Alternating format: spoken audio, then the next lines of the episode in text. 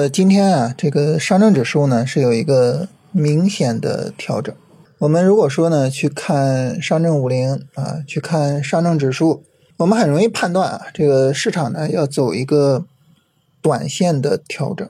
所以在这种情况下呢，呃，如果我去说啊，这个市场是延续了之前的调整，但是呢，这个调整并没有很大的问题啊，我们依然认为啊，市场呢。是在短线上涨中啊，现在是一个超短机会，不知道会不会挨骂呀，是吧？这这搞得啊，跟那种不入流的分析师似的，是吧？成天唱多，成天看多，是吧？啊，别管这个大盘调的少啊，还是调的多啊，你都说啊，这个调整很正常啊，这调整可以做超短。啊，不知道会不会挨骂啊？但是呢，我想详细的跟大家聊一聊我的理由啊。首先呢，就是我们看今天市场这个调整，就为什么调的这么大呢？我们去找原因的话，你发现呢，就主要是两个板块啊，带动着大盘下跌，跌的比较厉害。一个板块呢是银行啊，这个银行呢对。呃，上证五零啊，对上证指数影响比较大啊，它又跌的比较深，是吧？百分之一点八的跌幅啊，所以很自然的啊，这个指数就好看不了，对吧？还有一个板块是谁呢？是医疗啊，医疗这个板块呢，呃，反正就最近也是特别弱，是吧？呃，连调了好几天了啊，今天呢又是一个延续性的深跌。这个医疗呢，首先一个这里边很多大票。啊，上证指数里边也有。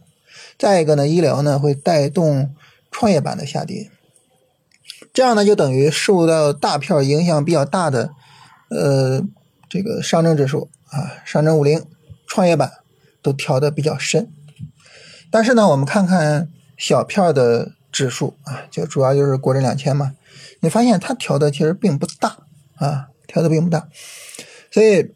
从指数的角度呢，就是国证两千调的不大，在一定程度上说明啊，这个大盘深调主要是这种大板块的影响啊，主要是银行跟医疗的影响。呃，全市场来说啊，整个市场并没有崩。那当然，你说整个市场并没有崩啊，这个是事实呢，还是说就是你的一个偏见呢？这个时候呢，我们就需要去啊，全市场看一看，就所有的板块。那这个时候就就不用再看大盘指数了，是吧？去看看板块。大家知道我们目前啊比较关心的，或者说我们认为比较重要的方向有四个大的方向，分别是地产、金融、汽车和消费啊。我刚才这四个方向排名有先后，也是地产最重要，其次是金融，再次汽车，消费是在这四个里面啊排最后。我们看这四个方向呢，你会发现它可能啊有一些细分调的会比较大一点啊。你比如说消费里面呢，你像旅游啊调的就比较大，你像农林牧渔大涨了一天之后，连调两天调的很深，是吧？就是有一些方向调的相对大一点，但是整体上来说，这几个方向都没有崩啊，都没有像这个上证指数啊、上证五零似的，今天啪一根明显的阴线收出来，是吧？都不是这样。啊，所以首先这四个方向没有什么大的问题啊，主线还在啊。当然你说它今天没有崩，明天会不会崩呢？我也不知道，咱们也不是算命的，是吧？明天怎么走，咱们谁也不知道，只能说截止到目前为止啊，问题不大啊。尤其是在银行大跌啊，带动这个整个市场情绪非常悲观啊，整个大盘跌的比较深的情况下。他们没有崩，我觉得还是能说明问题的。除了这四个重要的板块之外，其他呢明显的有一些板块在复兴啊。当然，我不是说超导概念这种，就是呃临时的这种情绪堆起来的东西啊。那超导概念它能不能延续也不好说啊，说不好明天反包是吧？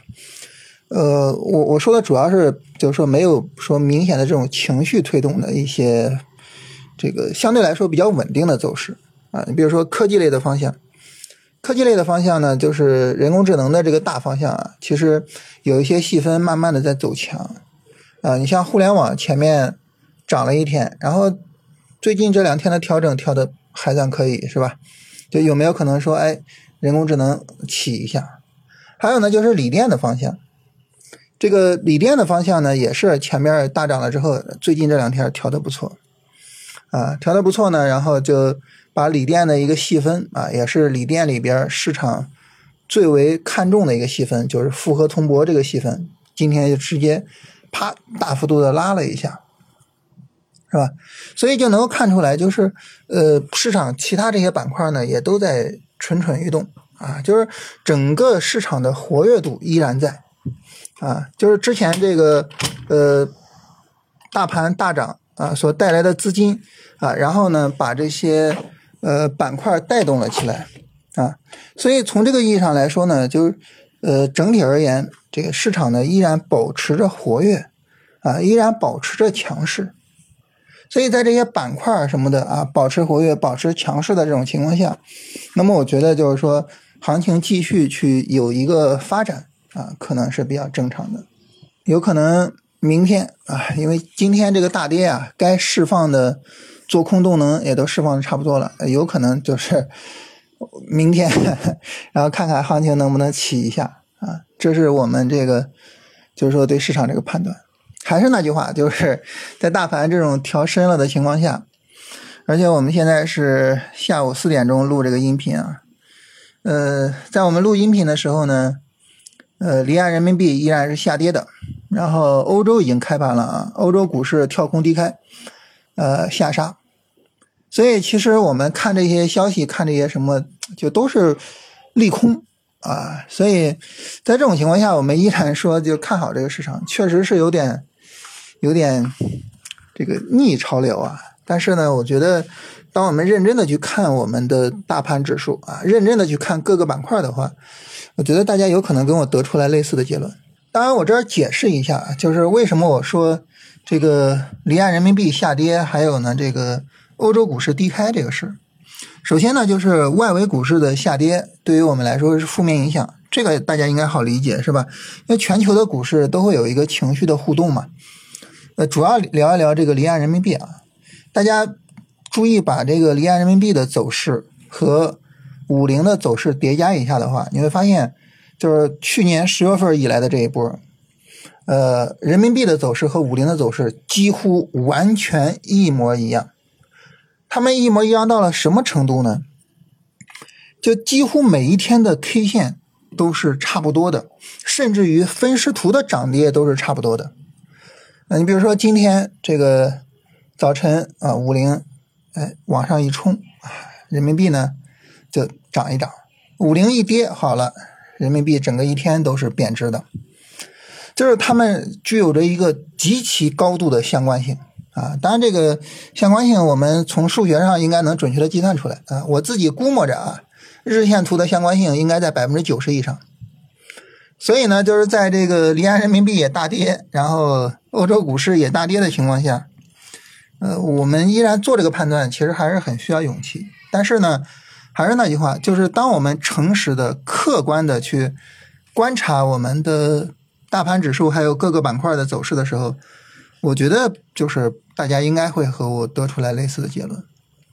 所以，除非就是明天这个国证两千暴跌，然后主要的四个板块还有这些新走出来的板块，大家啪一起暴跌啊，那那没有办法，是吧？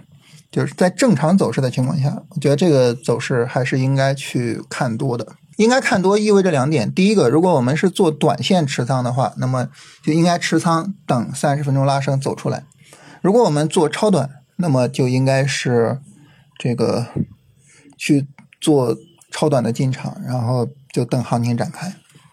当然，新一轮的三十分钟行情展开之后呢？